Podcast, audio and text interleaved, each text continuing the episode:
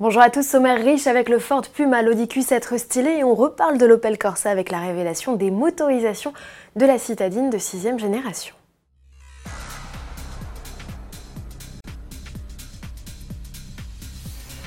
Le nom Puma est de retour dans la gamme Ford, mais il ne qualifie plus un petit coupé comme à la fin des années 90, désormais c'est un SUV citadin. Seul point commun entre les deux modèles, leur châssis qu'ils partagent toujours avec la Fiesta, ici de 7ème génération. Comparé à la citadine, le SUV est 14 cm plus long, 7 cm plus large et 5 cm plus haut. L'empattement s'allonge de 9 cm. Aux places arrière, les passagers sont confortablement installés. Ici, pas de banquette coulissante, Ford a trouvé une astuce pour gagner en volume de coffre. Démonstration avec Agnès Lasbarère, journaliste spécialiste des nouveautés à la rédaction d'Autoplus.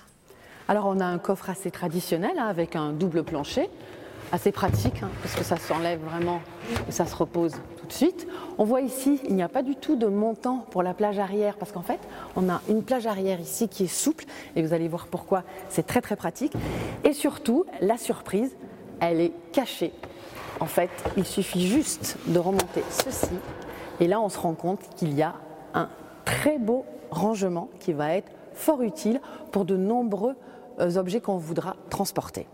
Le volume total du coffre est de 456 litres, c'est la nouvelle référence de la catégorie, dont 80 litres rien qu'avec ce compartiment nommé Megabox. Soulignons qu'il est lavable grâce à son bouchon de vidange. Autre détail malin, dommage qu'il ne soit réservé qu'à la finition la plus chic, les sièges seront déhoussables.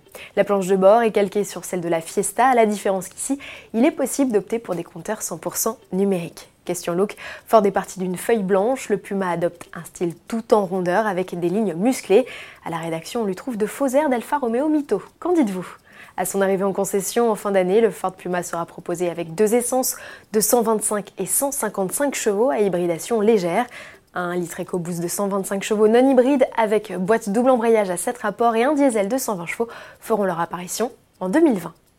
Place à présent à un SUV XXL, l'Audi Q7. Le constructeur rafraîchit la deuxième génération de son 4x4 et pour une fois, les nouveautés sont plutôt visibles. On remarque l'arrivée de nouvelles optiques, d'une calandre redessinée à lamelle verticale et de boucliers remaniés avec des prises d'air élargies.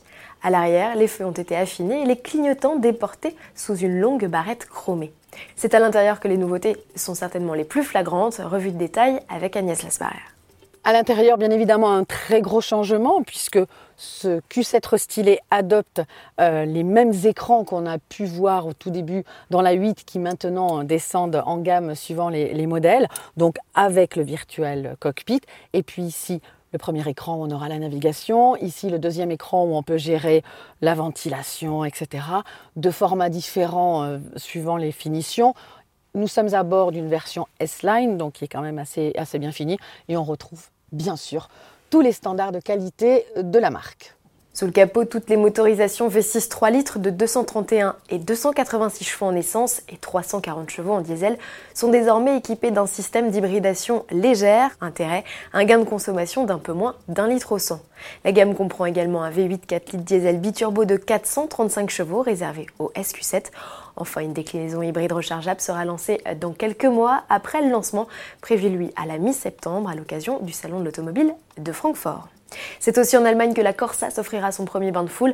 Après avoir présenté la version électrique de sa citadine de 6 génération, Opel dévoile les photos et les caractéristiques des modèles à moteur thermique.